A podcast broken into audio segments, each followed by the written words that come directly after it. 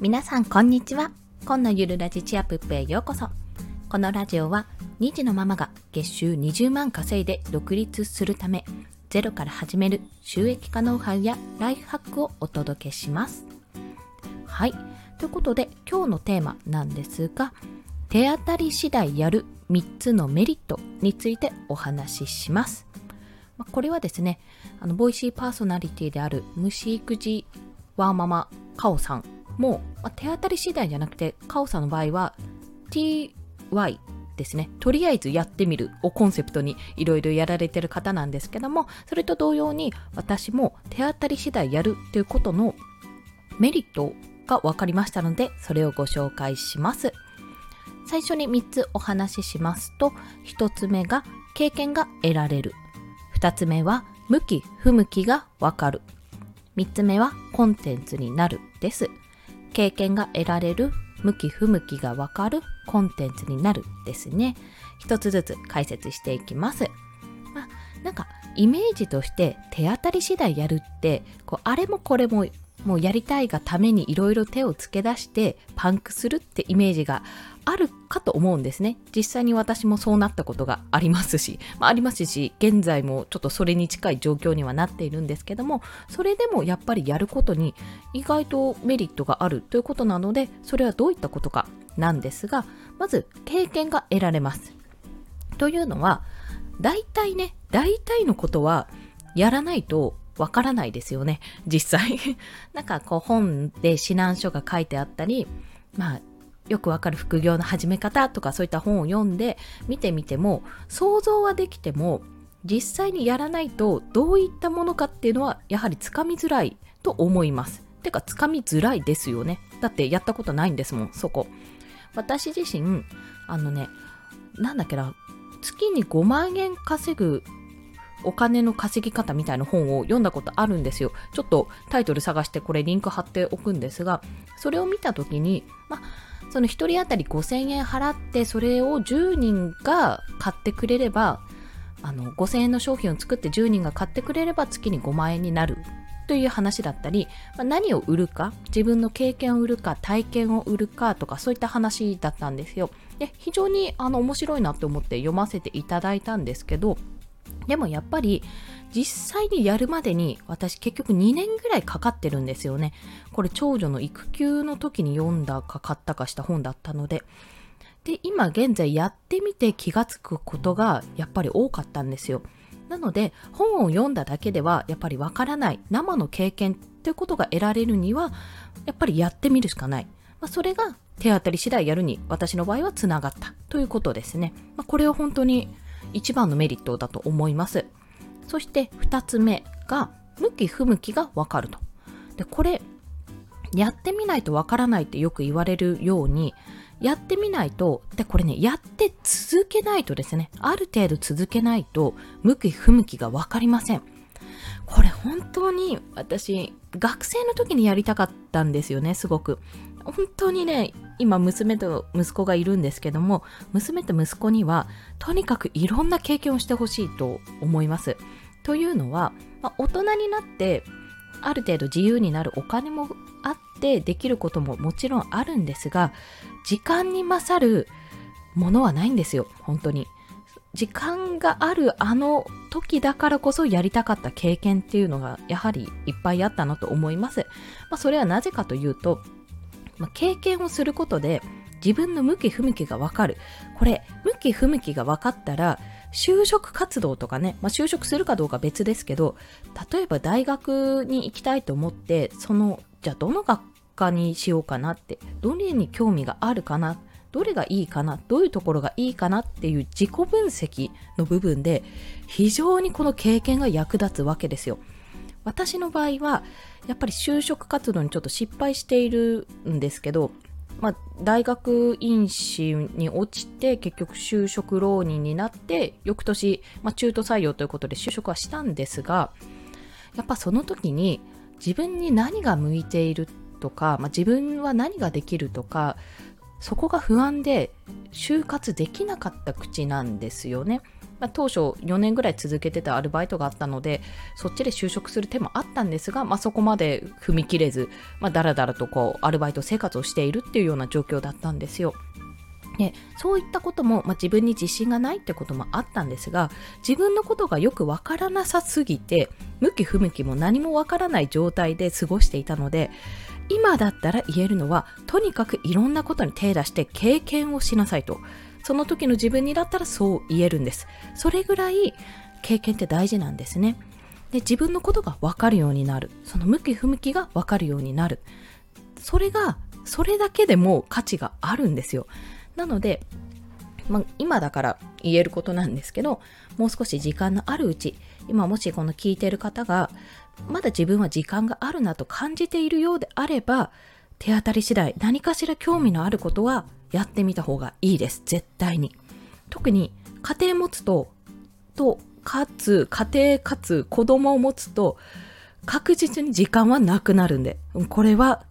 強く言える、言えることなんで、ぜひそこはね、やっていただきたいと思います。はい。そして最後、3つ目が、コンテンツになるということです。この、まあ、ここまで聞いて、あ、そういうことかって、あ、なるほどねって分かった方ももしかするといらっしゃるかもしれないんですが、この経験と自分の向き不向きが分かること、そして最終的にその手当たり次第やったこと、やったことがコンテンツになるわけですね。それが今も続いてますであっても、あ、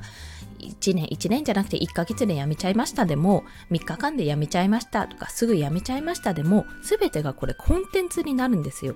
コンテンツになるってことは、収益につながります。そうですよね。なぜかというと、じゃあ、例えば私の場合、うんと、スウェルっていう音声 SNS ですね。もう本当に Twitter のコメントとかが全部テキストじゃなくて、このような音声になったスウェルっていう SNS を私やってたんですよ。今全然やってないんですけど、これ過去の放送回でもあのスウェルやってみた気づきっていうのを載せてたんですが、これやってみて面白かったんですよ。面白かったんですが、続かなかったんですよね。1週間、2週間ぐらいかな。何回か英語での投稿もしたんですが、続かなかった。優先順位がやっぱり下がってしまったんですよ。それはね、もっとやりようがあったと思うんですけども、それよりも今新しいことに手を出すよりも Twitter とか Instagram を強化することの方が重要だと感じて現在ちょっとやれてない状況なんですね。これもあのしばらくしたらスウェルをやってみたけど続かなかった3つの理由みたいなそんな感じで配信もできるわけです。でコンテンツになって、まあ、何が足りなかったのかってどうしてできなかったのかどうしてあの優先順位が低くなったのかっていうところを突き詰めると、まあ、スウェルにとってもあこういうところが重要じゃなかったんだなっていうことに気がつくかもしれませんし逆にどうやったらまあ、もうスウェルさんの立場スウェルさんの立場で言うことでもないんですがどうやったらじゃあもっと人が増えてどういうふうに活性化していくのかどういう人を多元に取った方がいいのかっていうところにつながるかと思います。で私の場合は、まあ、もう少しちょっとやってみればよかったなと思っているんですがまあ、そういった経験もねすでにコンテンツになるし新しいこと割と早めに始めたのでその時の経験も、まあ、今回あのやってみたっていう放送もできたようにコンテンツになってそこからじゃああの今度するにはこういうふうにした方がいいとか例えばツイッターやってみたけどうまくいかなかったうまくいくためにこの本を読んだ。じゃあこの本読んだら例えばフォロワーが10人増えた1000人増えたとかそういった形でしたらそれすらコンテンツになると。そのコンテンツを使ってじゃあ他の人に届けよう。でその時に読んだ本はこれってご紹介すればそれが売れたら万々歳じゃないですか。自分で書いてみた Kindle で作ってみたとかであの届けて収益につながる、まあ、そんなような形にもなる。ということですね。はい。ということで今回手当たり次第やる3つのメリットについてお話ししました。1つ目が経験が得られる。2つ目が向き不向きがわかる。これ自分の自分にとってどういうものがいいかってことの理解につながる。自己理解につながるというところですね。で3つ目がコンテンツになる。コンテンツになるということは収益にもつながることができる。というそういったお話をさせていただきました。そして今日の合わせて聞きたいのところですが、まあ、そんな中ねあの音声配信だけじゃなくいろんなことをやってる方いると思うんですが特に SNS ですね。Twitter や Instagram を強化したいなって思ってる人がいるかもしれません、まあ、手当たり次第やるとなったら先に始めるとしたらやっぱ SNS かなと思うんですよ、まあ、一番手軽にできるし、まあ、インスタとツイッターでそれぞれ仕様が違いますけどテキストと画像とっていった形で、まあ、それもやってみることで私もやってみたことでああツイッターはこういうところが便利でこういったところが辛いなとかインスタはこうすると楽にできるなとかそういったことをね今あの試しつつ検証しているような状況なんですね。まあそんな中 SNS も強化したいと考えているのでそれを強化したいと思っている方必見の5本5本 本を紹介します。えっ、ー、と、SNS でフォロワーを増やす前に読む本、やってはいけない10のことという本ですね。こちら、村上周平さんって書いてあるんですが、ボイシーパーソナリティでおなじみのボイスブロガー周平さんの本です。これ、まあ、の、ツイッターだけでなく、本当インスタグラムとか SNS 関連でしたら基本的に役に立つ。SNS だけじゃなくて、こういう視点必要だなとかプロフィールの見直しとかそういったところでねところどころこのスタンド FM さんでも私は通用するなと思っているところがありますのでもしよろしければご覧ください。そしてこれが何でこの本を紹介するかなぜいいのかというと Kindle Unlimited だと読み放題プランに入ってて私、Kindle 入ってるんですけど、読み放題でいつでも読めるってとこなんですね すごいね。あ、ちょっと、ちょっとこれ知りたいなって思った時に、ま Kindle Unlimited って10冊分ストックできるんですけど、逆に、あの、読み放題じゃないものって取っておきたいじゃないですか。せっかくあの買ったものじゃなくて、その期間限定で読み放題とかあると、読み終わってないと取っておきたくて、そんなことやってたらあっという間に10冊溜まっちゃうんですよ。っていう時に、まあ、常に何冊かストックしてあとはこうじゅんぐりじゅんぐり読むようにしている空きストックも開けてるんですがそういった時にねああそういえば SNS ちょっとどうするんだっけあれあそうだよ読み放題の Kindle Unlimited のプロプランでこれあったやんって思って読み返す本です 私が ということなのであの初月無料要は Kindle Unlimited まだ入ってない人は30日間無料でそれが読めるので、もしよろしければご興味ある方はぜひご覧くださいといったところです。そちらもリンクを貼らせていただきます。はい。ということで、今日もお聴きくださりありがとうございました。コンでした。ではまた。